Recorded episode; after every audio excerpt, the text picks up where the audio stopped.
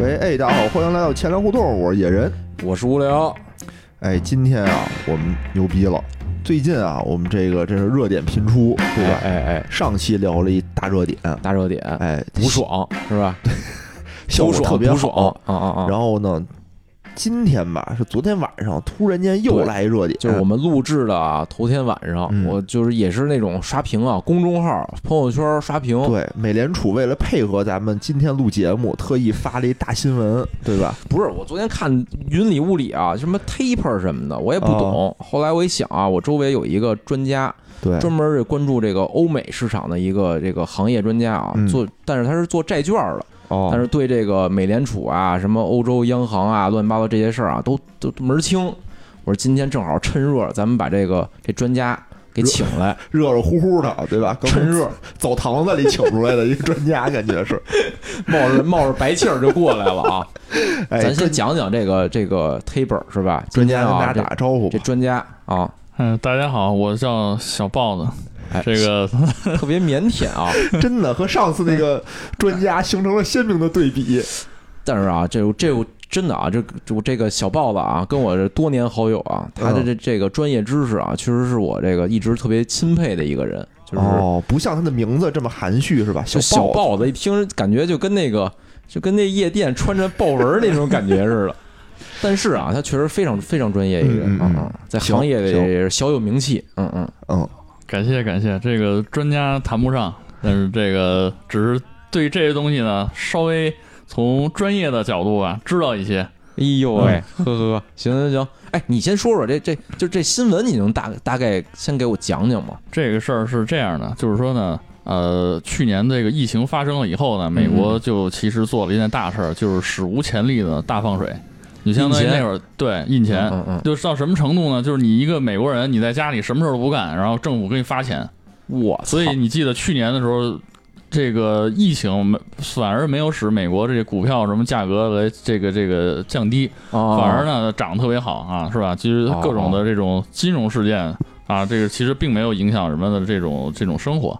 为什么呢？就是因为美国印了很多钱。那现在呢，这个 QE 规模实在是太大了，所以说呢，在坊间呢早有传闻，大家都觉得美国现在随着这个经济的恢复、疫情的控制、疫苗逐渐的这个出来，啊就呢把这个这个 QE 呢啊要逐步的要退出。QE 是是什么意思呀 QE 就叫量化宽松，量化所谓量化宽松，就对，印钱对，就是印钱，给它起了一个哦非常好听的名字。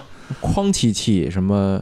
对对对对对，quantitative easing 啊，对对对对对，QE。然后呢，现在等于它退出了以后呢，这个大家就这个词儿叫 taper 啊，taper 意思什么其实意思？其实呢，就是说，因为如果你你刚刚说它加息呢，它也不是，因为呢 taper 呢只是说我逐步要退出 QE 了，你就这么理解就行了。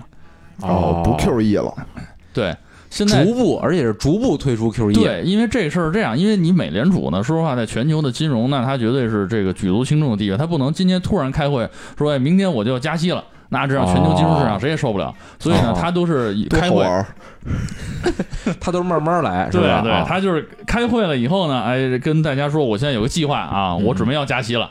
然后呢，哦下次再开会说呢啊，我这个加息的步伐呀提这个要要提上日程了。再哦再下次说呢，哎，我可能三个月以后就要加息了。再下次会议说，哎，不好意思，我又不加了。这很有可能啊，因为啊他就是之前老干这种事儿是哎，吧？对对对，他其实就是根据整个这个美国的一个经济的走势啊、就业什么。现在这次以后，大家都觉得普遍觉得什么呀？什么时候加呢？因为这次你看这个鲍威尔说了，呃，大概是在明年可能会加。明年加呢，这个但是呢，大家普遍分析呢，要看美国什么时候就业达到一个比较好的程度，哦哦，所以呢，他到时候才会采取这样的一些措施。就等于他觉得这个经济挺过了这一段了，对吧？扛过来了，对扛过来了啊，对，是的，有好转，然后他就说：“那我就得把之前补的这种债得得收一收。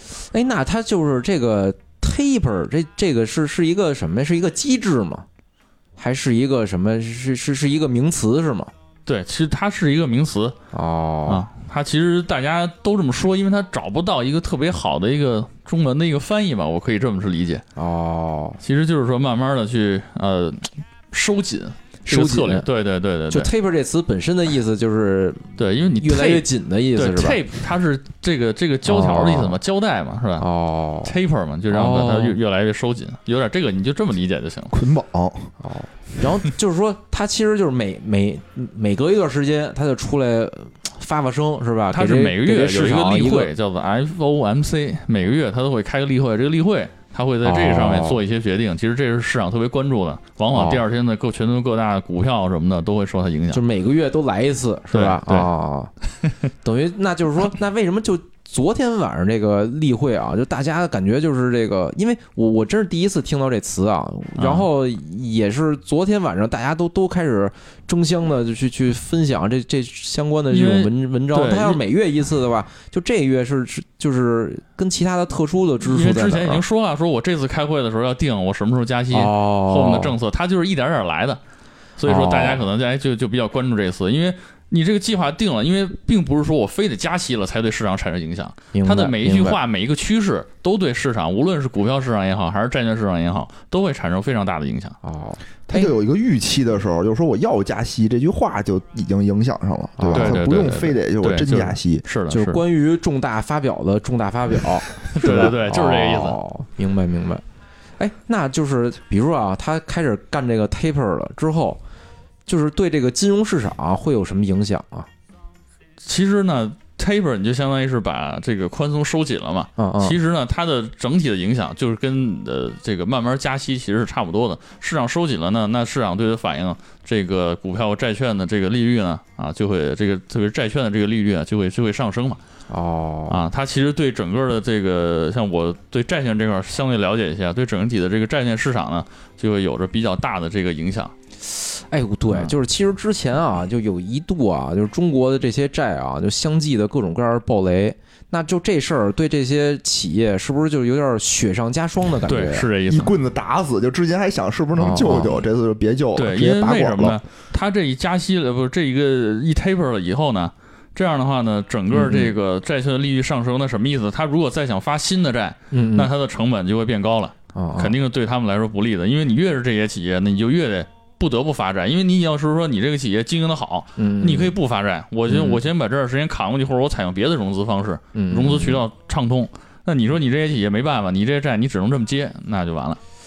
就是说这市场上钱变少了，是吧？，对是就是它不印钱了嘛，市场上钱变少了，对对，就是能分给这些需要融资的这个企业的这个机会概率就降低了所以你。钱就变贵了嘛。你要想融钱，那你就得是吧？那你你就得花出更更多的成本。所以像这种啊就是之前已经有过一些暴雷事件的这些企业啊，它可能很难再融到资了。它再想融资，它就不得不再再再更高的这个利率，是吧？对对对，当然，如果说你这企业已经爆过雷了，说实话，你利率不利率的，其实多少你也都无所谓了啊！真的，你反正有钱就行呗。哦，是不是对，恒大利率给你百分之百，你你 你买不买？或者是那什么乐视是吧？乐视现在发债，汽车债是吧？给我一个什么百分之一万的收益，你不用说这个了，你就这么说吧。我现在发一个债，我告诉你，那个比如三年以后我能还上，我我就给你百分之一万的利率，你投不投？看你发多少了。你要是那个一票面价值一百块钱的这种啊，我考虑考虑吧，考虑一。百块钱，对？一百对吧？以一博博百，啊，还可以啊。这这有的赚。那咱们现在是不是可以考虑发千粮债了？别瞎说，哎，正好就是借着这机会啊，就是跟这个呃豹哥啊，跟豹哥。豹哥，小豹子改豹哥了。跟豹哥听完了这一通啊，感觉叫小豹子有点唐突，还是叫豹哥？就跟豹哥啊，就正好也聊聊，就这个债券市场，因为这也是一个就是随着这加息啊，就是受影响最大的一个金融市场，是吧？嗯，之一吧，可以说是。啊，之一之一。就说说这个债，我我其实啊不不不太懂，就是就是这个之前这暴雷啊，好叫什么美元债，对就是这个是是一什么玩意儿？你跟大家说说行吗？就是债券，其实这个在那个咱们金融的这个整个的大家课本什么上也都有。其实债券就分这么几种嘛，一种叫国内债券，一种叫这个外国债券，一种叫欧洲债券。然后呢，国内债券什么意思呢？就是说，比如我中国的企业在中国发的人民币债，啊，这个叫做哦国内的债券。然后呢，这个发的人民币的，以对人民币计价的，对对，哦。还有外国债是什么意思？像咱们特别熟这熊猫债，这就属于外国债券，就是外国企业在中国发的。熊猫债，对，哦，你们有一期节目咱们曾经讲过，什么叫啊 熊猫债？装傻被识破了，我就啪啪打脸。对，我就我就哦的时候就是那意思，哎，这哎这这点儿一知识点出来了，想装傻没装过去，嗯呃，看来还是我们的忠实听友，哎，竟然不听我们节目啊，这豹哥啊啊，啊，这是熊猫债什么意思？就是说，你看外国的企业在中国发的以人民币计价的债券，啊，叫就是熊猫债，熊猫债。对，你看这，因为每个国家呢都会以自己的这种一个比较象征的东西去命名这样的债，哦就是这样。你比如在美国的叫洋基债嘛，然后英国的叫哦猛犬债，哦，是这样的。然后呢，还有一种债呢，就欧洲债券什么意思？最最早呢，就是说在欧洲发的美元债。在欧洲就是发的当时对美元债，欧洲呢，哦自己这个在最早是有一些企业跑到欧洲去发美元，发现他在欧洲发美元比在美国发还便宜。我们现在中国的企业到境外发的这种美元债，你都可以其实大类上嘛，其实可以归为这样的一种债券，哦，就是相当于是在境外发的这种以外国货币计价的这样的债券。哦，哎，不是，那他们干嘛非得在外国发债呢？那是这个是便宜了这些资本主义的投资者吗？这个其实是一个这不是骗资本主义的钱？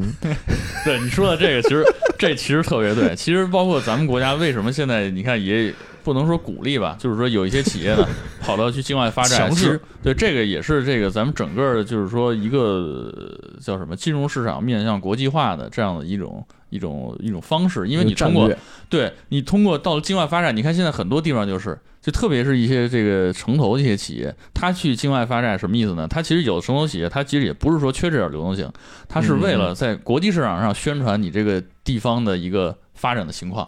其实这个还是非常有用。哦，等于一个类似于一个有一机会去，比如说我发债，同时我能对外去去跟路演似的哎宣传对对对其实我这城市，对，就是这啊。样。其实宣传咱们国家这这个发展的一些情况，金融开放的情况，其实因为你一个国家在发展，中国你不可能独善其身嘛，对不对？嗯所以我们一直讲的是金融开放，要要与世界接轨嘛。其实这是一个很重要的方式。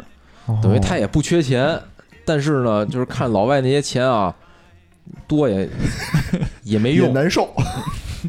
然后正好借机宣传宣传，对？相当于咱是不是也可以相当于咱花钱打个广告？对，是这这这这是不是也也算一种就是吸引外国投资了？其实他他做完美元债之后，这钱是不是还是能用在这个对个用在境内？境内啊？要用在境内哦，这个算是他的，这算是它的一种外债嘛。如果说你的钱要用在境内，像特别是城投这种企业，因为他在境外他也没东西，它的负责的业业务都是说在国内的嘛，对不对？他资产都在国内，所以说他这个这笔钱呢就要调调回国内使用。在这种情况下呢，他就需要这个，比如说跟这个外管、跟这个这个发改委啊什么的，把这些事情都都先要做好。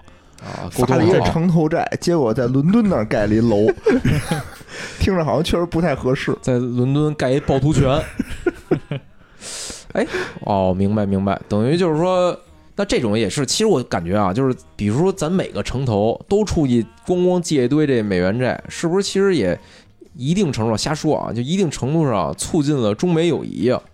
呃，这个如果一旦中美啊发给谁啊？也不一定是美国人买吧？他不是全是对面可能是是这样境外的投资者吗？是这样的，这个事儿呢，又又又得往细了说了。如哦果，你问到这儿的话，因为他这个投资人呢，他并不一定，就像这个刚才说的，并不一定非得是美国人，或者说是其他的欧洲人、香港人哦，这些人，不一定。你很有可能，你比如说咱们中中资的在境外的企业，咱们比如中资的大行、工农中建，哦，在海外也发债啊。那发债干什么呢？他们也可能会去拿这个钱去投资一些其他的，比如中资企业发的债这不是嵌套吗？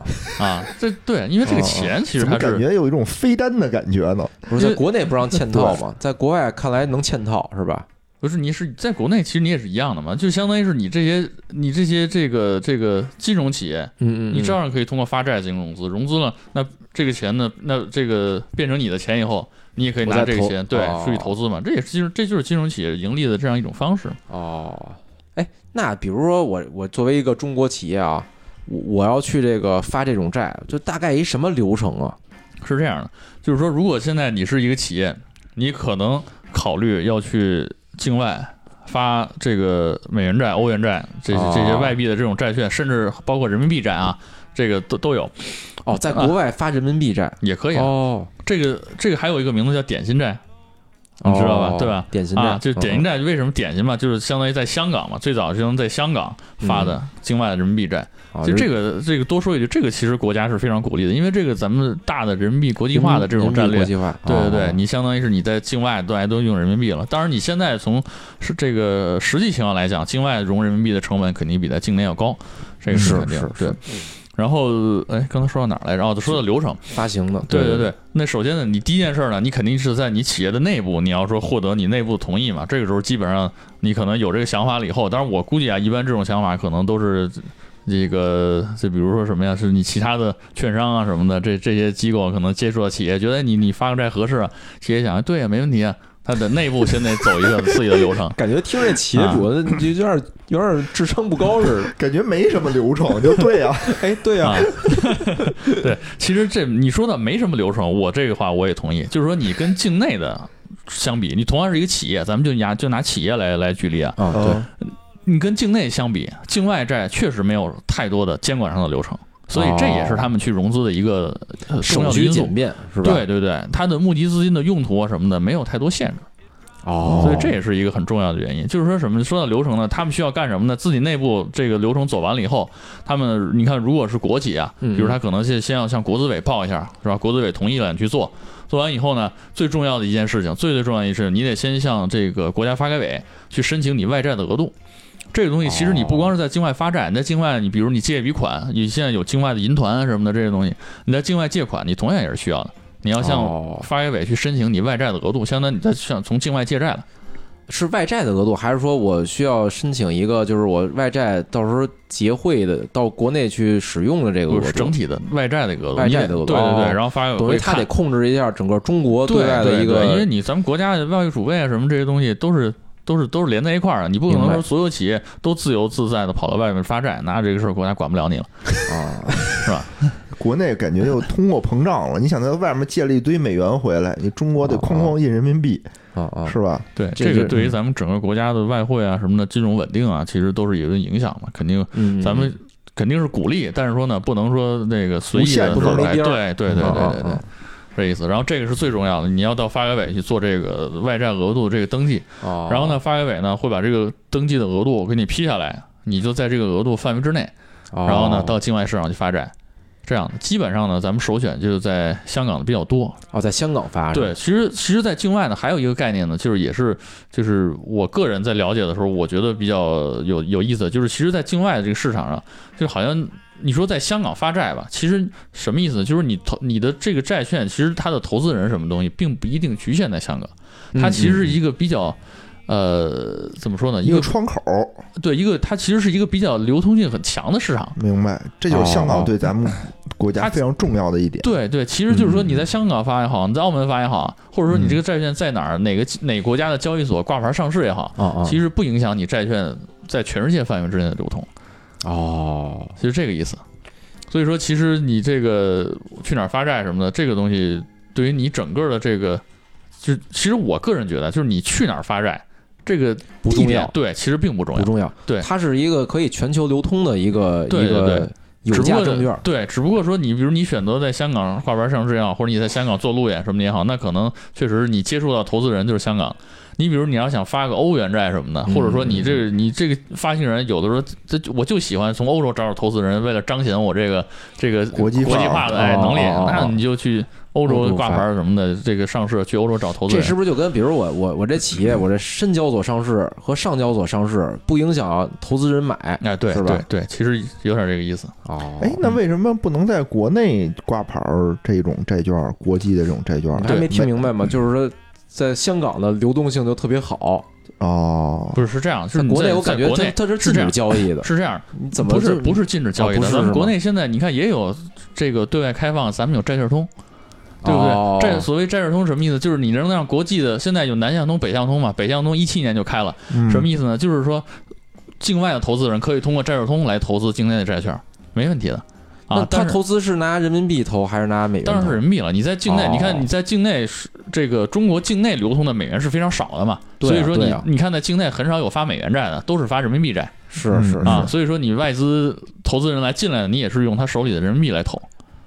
那这个债券等于说在国际上这个还这是用外币投的是吧？就是比如我在香港要是那个挂牌的话，我就是、呃，对，那你看你要发什么币种的了。哦，你看，一般来讲就是美元嘛，嗯绝大多数包括咱们在做分析啊什么的时候，都是以美元债为为为概念，美元债等于说在全球范围内的流通性会更好，可以这么理解吗？可以这么理啊，解。那你比如说你发一人民币债，你可能在国际上的流通就没那么好，对对对，只能在国内对，因为你人民币肯定是在在国内多嘛，你可在国际上肯定少嘛，是是是，啊，是这么个意思。那等于就是说我我先那个内部审批完了，然后找一个这个交易所，就是对，审，批，然后到发改委去批额度，嗯嗯，然后额度下了以后，然后你就可以发了，发了，然后到时候你就听那个那投行的吧，你听券商的，他们觉得哎，他们就会帮你找投资人啊，什么情况，然后你就可以发。哎我我记得啊，就之前我看那些地产的那个债券暴雷的时候，嗯就是里边还一个角色就是评级机构。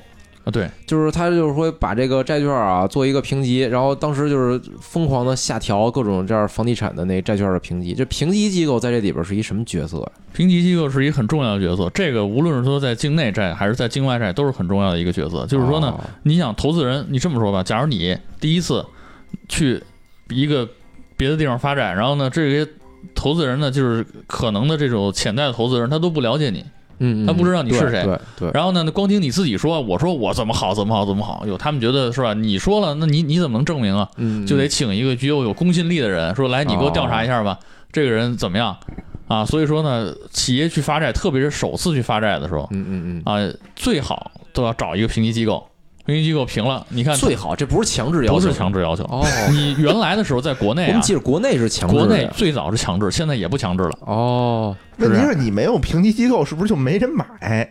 理论上来说是吧，？就比如对钱粮胡同发一债，对吧？你也能发，对对对但问题是没人没评级，让豹？豹哥买点儿豹哥评级，豹哥写公众号，豹哥评级，我看我看我看可以，豹哥啊平债。垃哦，圾是直接俩字。对。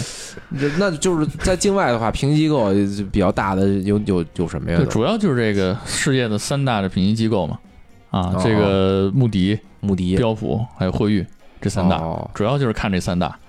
国内的不行是吧？对，国内是这样，就国内咱们这几个评级机构，你像那个中诚信啊、联合呀、嗯，嗯这几个，还有其他几家，他们其实在国外都有过国际的评级，就是有哦设立一个国际评级的分布，就是你也可以用通过他们去评国际的评级。但问题就是说呢，可能国际投资人呢，哎，对他相对来说他不太看你中国的这个评级机构。哦但你说实话，作为咱们一个中国人，老实说啊，我觉得随着咱们国家的这个影响力越来越强啊，这个在世界上的这种金融的地这个地位越来越高，其实我觉得这些评级机构慢慢的，它肯定也会它的公信力肯定也会越来越强。哦，希望是吧？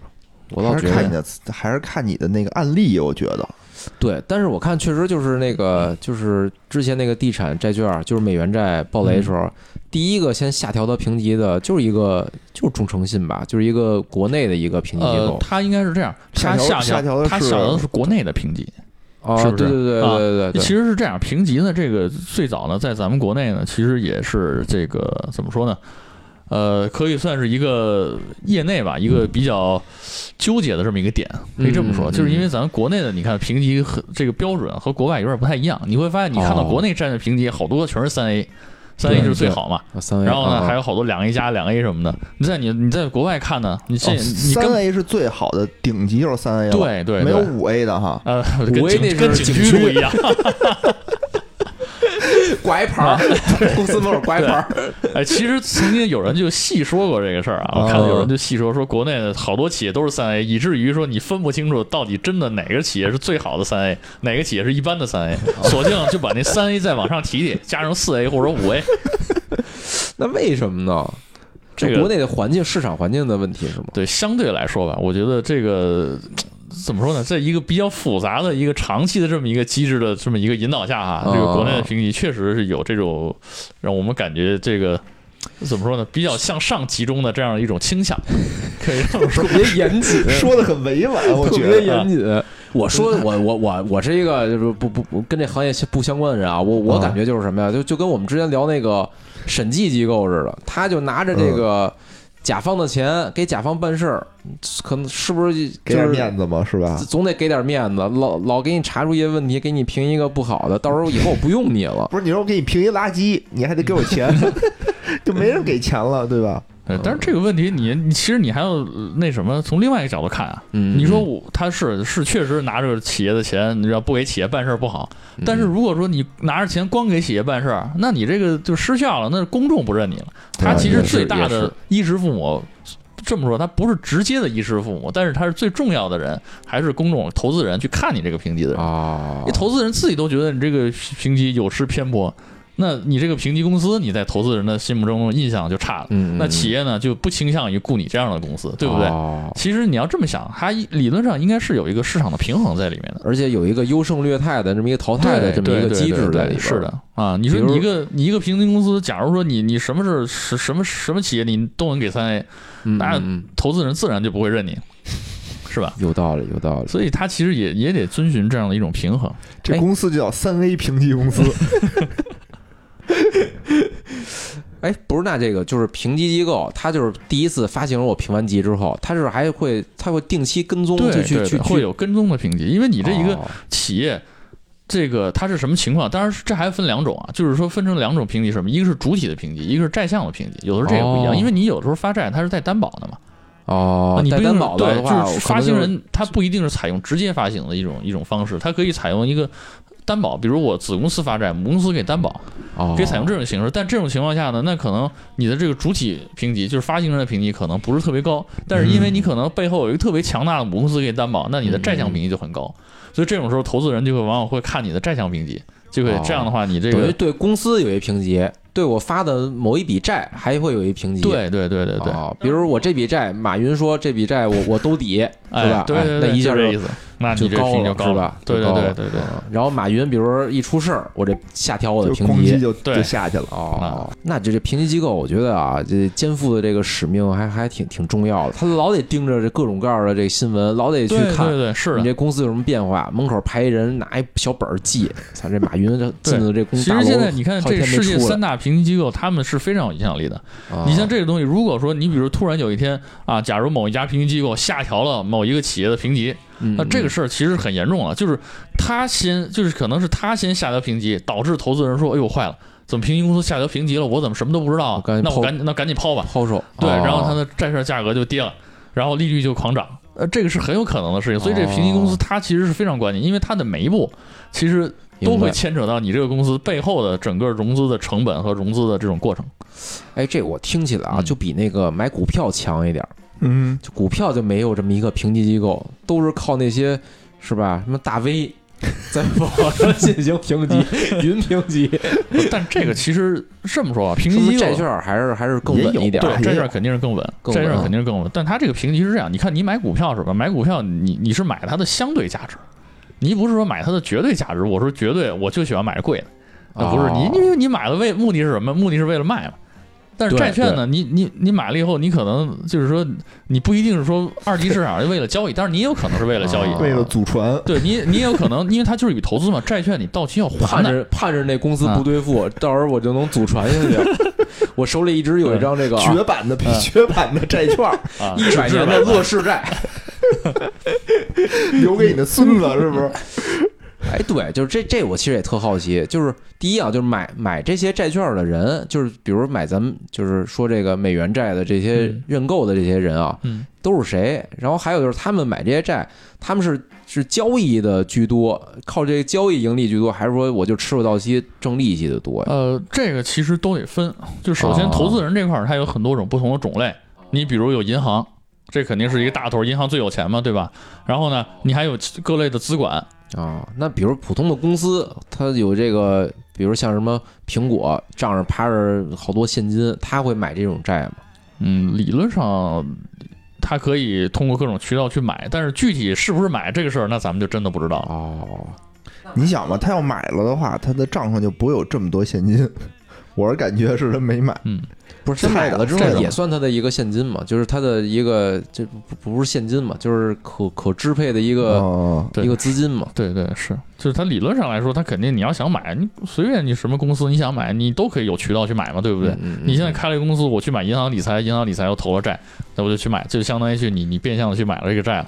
明白明白。对，但是只是说你是不是真去买，那就很难穿透到最后去看。哦，哎，那你看啊，比如说，比如老百姓一般，比如买国债是吧？买国债我一般都是持有到期几年是吧？我就挣利息了。对，那比如这种债，就是企业发的这种债吧，就咱不管是那个美元债还是中资债吧，就是一般他买完了，他是以这种投机为主，还是说我也都是持有，就是这个等等其实利息？也得分，这个说实话没有对没有一个规律。那可能有的人他觉得我这现在这个投资我就是一个，比如三年期的，我觉得我就挣这个债券的一个票面儿就可以了。哦就稳一些，然后有的人就觉得，比如我就想去搏这个债券这个涨跌什么的，这个是有可能。你比如说现在你看这些美元债，呃，这个这个房企的这些美元债，它有跌的很厉害啊！你看是跌的四五十块钱的，甚至恒大能跌到十几块钱的这种，但面值就是一百啊！你想跌到十几块钱，但这个时候有没有人买？你照样有人买啊！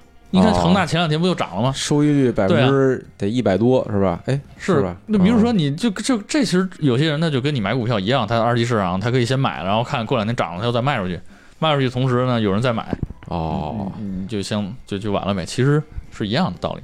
也就是说，就是这个债的这个价值波动，或者说收益率，或者就是它波动的比较厉害的时候，就是交易投机的交易就会多一些。对，当然是其实这个也是在比境如外中石油发个债，是不是大部分人就都持有吃利息？也不一定，也不一定，哦，也会它也会有有很多的交易万一炸了啊呢，。中石油炸，对你就说中石油所有的加油站一起吗？砰炸了，怎么办？别别别别别瞎说，别瞎说，这期节目还得播呢。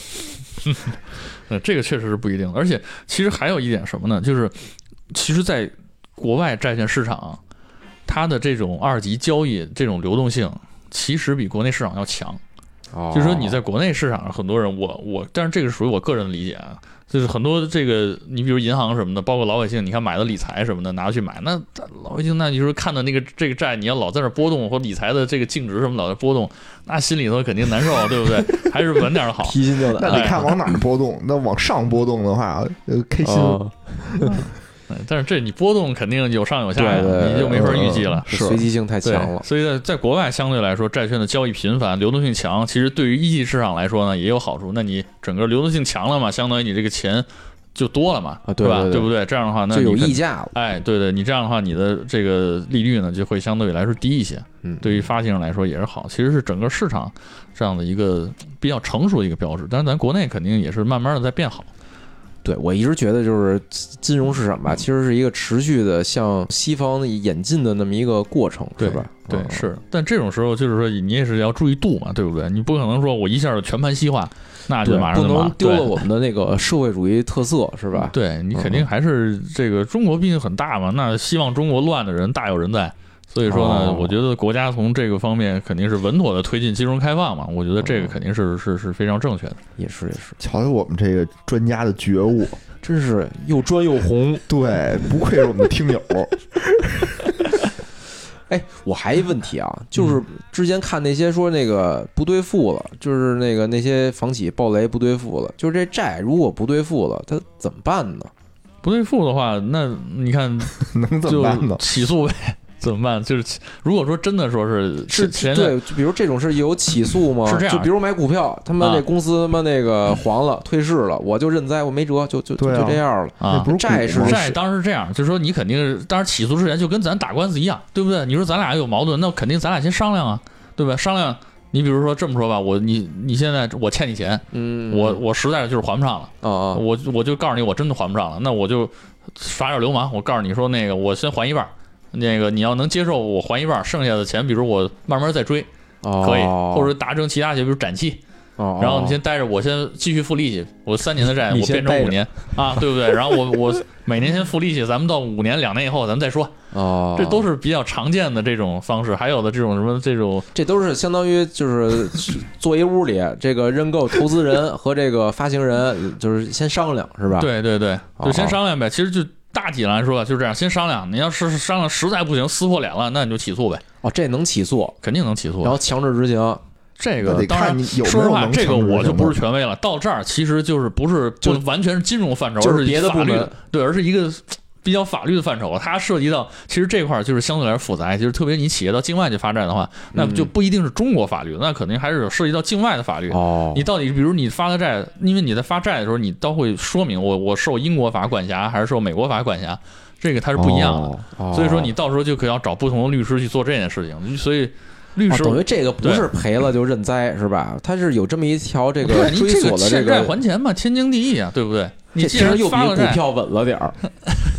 但是那你要真是不还他，那你也没办法呀。而且我是我觉得是不是就是不到万不得已不会走法律诉讼的那一步那肯定是，，那肯定是。就跟商量就跟那个之前那 P to P P P to P 似的，是吧？对，就是那私募那大哥是吧？不到最后一步，你说你起诉他，他给你把那个资产一一查封，你就是真的亏损了，就相当于等着，就只能等着等着。所以你看那个恒大那个，就算到是调解是吧？政府都出面了，对啊，肯定调他，还是能先处理就处理呗。你说他叫调解吗。就就把那个那总经理关屋里不让他走嘛，就大家就轮番看着他，就就是你别走，对吧？然后咱们就哦商量，然后你你你把钱是还我也好，是怎么着？你给我一说法。反正即使到了这一步，警察也去了呀，对吧？警察就是看着你们不能动手，对你们谁也不能动手。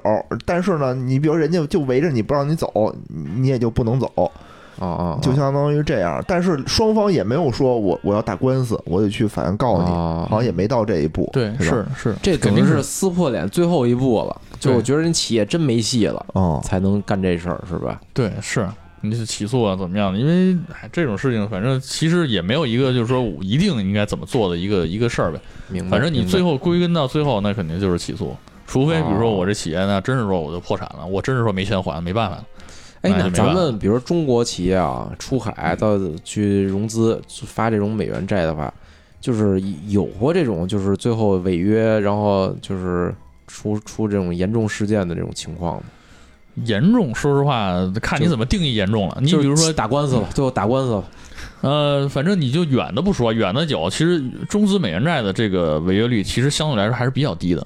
啊，我觉得是。但是这个东西，没有就是学术上的这种证明啊，咱就是说大家面子对吧？对啊对啊，哎咱有一这个说中国形象对，说的特别对，所以其实好像那大家就有一种感觉什么呢？就是说我这企业，比如同时在境内、境外借债，嗯然后企业不行了，同时要违约，那先还哪个？一般都想先还境外。虽然说你从法律上来说，破产清偿怎么样，我都是债，这个层级是一样的，嗯嗯，嗯不是说就就没有法律上的先后意义，但是他可能会先选择去还境外的债，但是这个只是一种惯例啊，对他可能会对 会会有咱们国家形象，哎是吧？会有这样的一种情况出现不。维护咱们那个境内投资人的利益吗？啊，对，是啊，所以说这个这个事儿就看你站在站在什么地步了。就是你红不红，看你啊你，红不红，你要是又专又红，其实我觉得，说实话，我觉得理论来说，你要是真不行了，你要还钱，你就说对投资人境内也好，境外也好，你应该一视同仁，对你不能说哦我就哎，对不对？比如我说我欠五十块钱啊，那我就那边我我我还四十块钱，里边我剩十块钱还你们，那你就应该一一人还二十五块钱。可是就是相当于，呃本来我觉得啊，就西方对咱们啊，就有时候会有一些这种有色眼镜儿，对吧？就他会渲染这些事情，所以，先还上。怎么着他都会有渲染，他不是咱还上之后，是不是有利于其他企业出海啊？要不别这一家企业破坏了这整个中国这个是吧发行人的这个形象，到时候其他企业出不去了。我觉得啊是什么你说的有道理，我觉得啊，就是这个国外的投资市场也得教育，不能光啊教育咱们境内投资人，对吧？也得教育教育他们。就是这事儿，我觉得跟哪个国家没关系，就是他们还是得看看项目，也是也是，是吧？对，其实董姐你说的有道理。而我我我我感觉，比如像恒大啊，人家违约了，美嗯国在美国房子不值钱呀，是吧？操，这一房企违约了，真傻逼。在国内可能咱想着，操，人家违约了，人家那么多房呢，对，卖房啊，卖房，但恒大没建没盖完，恒大没盖完。起诉他呀，对呀接着盖呀。就是这问题，就是他得把房子盖起来，然后卖出去，等然后就于才能才能有钱还，嗯嗯，对吧？嗯你现在告诉他，他啪一查封，他等于就死账了嘛，相当于烂尾了。对，哎是这个东西，你肯定也不能就硬着陆嘛，就跟你在银行也是一些企业不行了，然后是就很多银行就过去抽贷那可能一下就把这企业给给给弄死了抽死了啊！对啊，这这这是有可能的。你还你还得给他再再借他点儿，然后让他度过这个难关。我感觉是不是就企业其实都是有这么一个就是资金循环的呀，借新还旧，对吧？肯定都是有流动性的对就是不管是在什么渠道，总之是借新还旧。对，是，其实你个人也一样。谁借不着新的了，可能都会资金链会啊断。，对对，是的，你咱们其实个人也一样，你手里都有信用卡呀，对不对？你什么时候你信用卡还不上了，你其实你不是也是一样的道理吗？有道理，有道理。哎，还有啊，就是我我最近也是看好多新闻，就尤其银行啊，就是我们不是银行从业者嘛，就看这银行的这个这些同事们啊，老是发各种各样朋朋友圈，什么那个我行什么又发行了什么什么那个双碳减排什么债券，要不就是认购了什么双碳减排证券，就这这债券儿，就就这种债券儿，这跟普通债券儿有有什么区别吗？这个是这样的，它这个绿债呢，或者叫绿债是吧？对，或者你看咱们叫绿色债券，有点绿是吧？对，然后呢，还有其其他的一些名号，比如咱们国家还有什么碳中和债啊，哦还有其他的类似的这样的一些一些名称。这是一个新的债券的种类吗？呃，其实是这样的，就是说所谓债券，它还本质上它还是债券，还是我发一个券儿，然后哦有期限，什么时候还。然后呢，嗯嗯这个这个事儿就是架构上跟其他的债都是一样的，但我是绿但是呢，哎，对，它有一个主题，一个主题呢、哦是绿色，绿色怎怎么办呢？它就需要你的评级机构啊、再去给你做一份认证。我认证什么呢？认证你的是绿色的呀。然后呢，它这种这种债券呢，就是这个可以这么说吧，嗯嗯，一般的绿色债券它都要对募集资金的用途有一个规范。你看哦必须是什么？哎，对你节得用于绿色的项目，我以为必须原谅他呢，就还不上啊，还不上得原谅他，叫绿色绿色债。那那那我估计可能大部分 绝大部分都是绿色债。发现明天啊，恒大发了一堆绿债，开始在这个小区里种树。哦，等于这种啊，就能叫绿，不是随便叫的，不是随便叫叫这个绿债是得有个认证的。对对，咱们你看哦是这样，咱们国家呢，认证你不能吃猪肉，绿色债。对，咱们国家今年刚刚又发布了一个新的绿色债券的标准，嗯就是说你的债券的募集资金用于什么样的项目，我可以认定为绿，它是有个标准。然后呢，现在呢又新兴起了这样一波机构嗯啊，主要也是从评级机构当中去衍生出来的啊，这样的一些机构，评他们机构他们呃，对，可以叫绿评机构吧。这好像哦，对这样的一些机构，他们呢去做什么呢？专门去做这种绿债的认定，哦 根据国家标准，然后他会出一报告说你这个债券。对，这个有点是不是就是中国特色的这种认证？就国外是不是国外也有啊？也有是吗？其实这么说，绿债这概念就是从国外引进的。哦，你想，咱们国家这个做这件这件事情之前呢，这个绿色什么的在哪儿比较火？在欧洲最火。哦，对对对对对，然后白左对对，呃，白左倒是谈不上啊，但是人我觉得人家国家确实在这种绿色的环保的这种方面呢，毕竟人家发展的早嘛，是相对来说比咱染的早，对，早污染早治理。所 以咱们国家你看一直都是说什么 在污染前就要治理嘛，咱们就要比人家快一步嘛，嗯看看是不是？咱们有担当。请他们先绿。哎，不是，嗯就是你想啊，就普通债我也能发，这个我还得花钱做个什么认证去，这哎肯定它是不是有什么政策啊？对你说的这个非常对，就是说其实这个绿债在咱们国家也不是今年刚出来的，很多年前就有了。但是最开始的时候，绿债不是很火，原因是什么呢？就是其实很多企业它发它这个募募集资金用途，其实本来是可以发生绿债的，嗯嗯，但他觉得没必要啊。我发绿债，我认证，那我让你认证，我还得给你交钱。对，还交钱。然后呢，关键是问题认证了以后，我这个钱还必须专款专用。嗯嗯嗯，那有很哦多情况，这个很麻烦的。你比如说，我随便举个例子，那你可能我这个项目每年投多少钱，我不是说我一次就投进去，我是每年分着投，对不对？对，嗯那我这个钱呢，我只能用你这个项目，那我这这个钱就浪费了，对不对？相当于是哦，我，因为我我可能第一年，比如我一共发了一个，比如一亿元的债，嗯我第一年可能我就先投三百万。那我这这个债，我如果只能投我这个项目，那我剩下那所有的那那那个九千七百万，我就在那闲置了。哦对，啊，那对于企业来，这是成本，我得付利息的呀，哦，就是所以他就有有些人就不愿意发。哦但是现在呢，咱们国家鼓励发绿债呢，也两个好处。第一个呢，确实是这个宣扬咱们这个企业的一种社会责任嘛，是吧？这个其实现在我觉得咱们国家的啊，就没点儿针扎儿的好处。你听我说完啊，这是第一个。第二个，现在呢，确实咱们这个从监管机构啊，什么人民银行、银监会啊，其实都是给各个行这个会有一些这样的一些要求。哎，说你们要先投绿债啊，怎么样呢？啊，优先就优先级更高一些。对对，你也作为投资人来说一样嘛，说大家都想为这个这个双碳、为绿色发展，他不会做做贡献嘛，啊对不对？因为在利率上面不会有什么优惠，比如有那个贴息啊，或什么这种什么。没有明确的贴息的优惠，但是你只能这么说吧。我觉得从长远来讲啊，是是可以去去去去构建。我觉得其实可能需要咱们一些比较更更这个怎么说吧，比较真正的大牛的研究的学者啊，去看看是不是说我这个企业发绿债，真的就能这个从利率上来说有一些、有一些帮助。其实我，但我个人做过的一些研究啊，我觉得是有的。嗯，嗯其实就能有一个什么样的一个感觉，就是说你一个企业是吧，你发债券的利率。嗯相当于是你从这个这个理论上来讲，从根源上来讲是什么呢？是你的比如无风险的利率加上你这个企业的这个风险溢价嘛，对对不对？你如果说我发绿债是什么意思？发绿债，你看像是这个大家市场说了，说你看我这个企业是一个有担当的企业，有责任的企业，嗯嗯，那么你说明是不是你这个企业可能的管理水平就高一些啊？然后呢，你这样的话呢，哦。你这个企业是不是说我这样的话呢，大家会觉得你你你的有一个长远的计划，哦。是不是你的经营情况可能会好一些，对，更稳健一些呢？嗯。国家扶持，对吧？这个对，在这种情况下，那如果说大家都觉得你这企业好，都来投你，真的可不利率就下来了吗？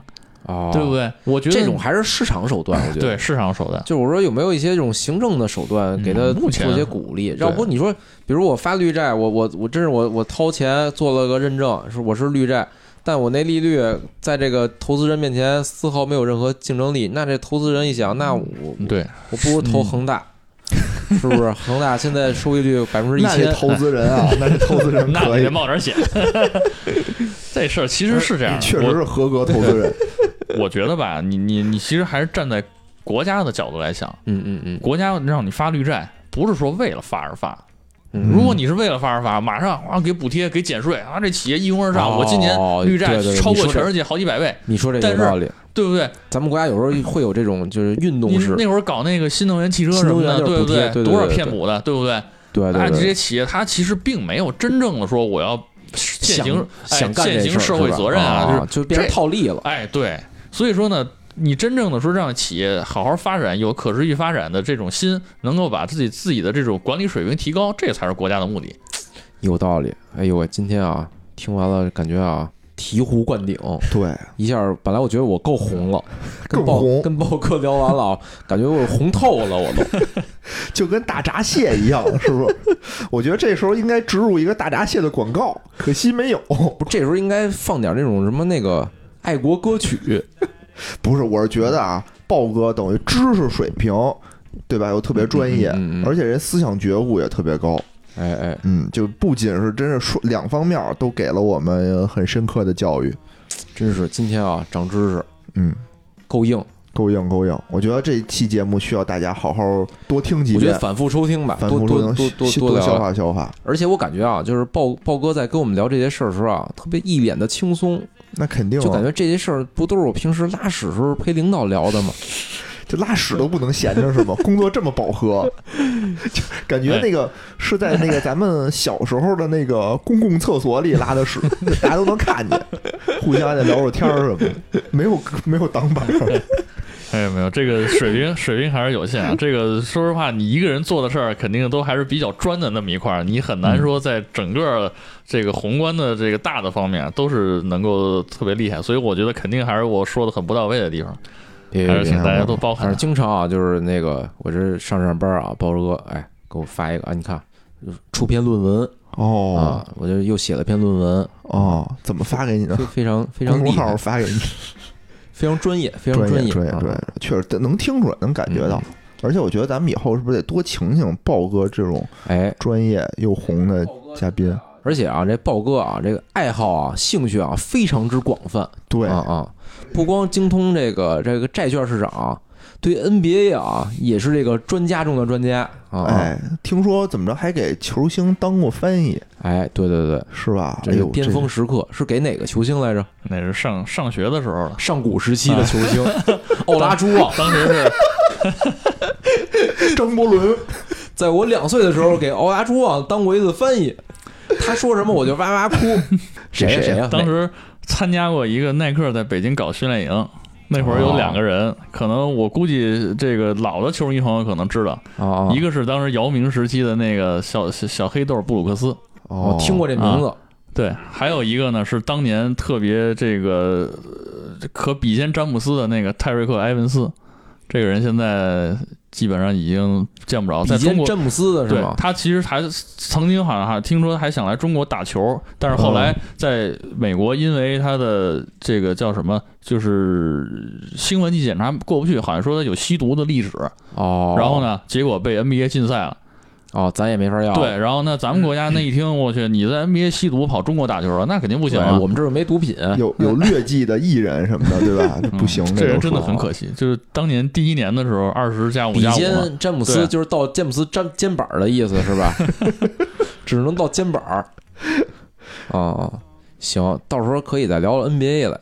这块儿我觉得啊，也是最近啊，我这不是好久没聊了。N NBA 不是那个，咱之前就我们之前聊过一期打篮球，我记得对对对对，NBA 还确实没没有特意聊过，这也是嗯我就就是广大男粉丝啊特别喜欢的一个领域啊。对到底谁厉害什么的到时候约？豹哥过来可以聊聊 NBA 啊。嗯哎，这个咱们就不是以一个球迷的身份，可以跟大家对，聊那是什么身份啊？就是专家的专家身身份。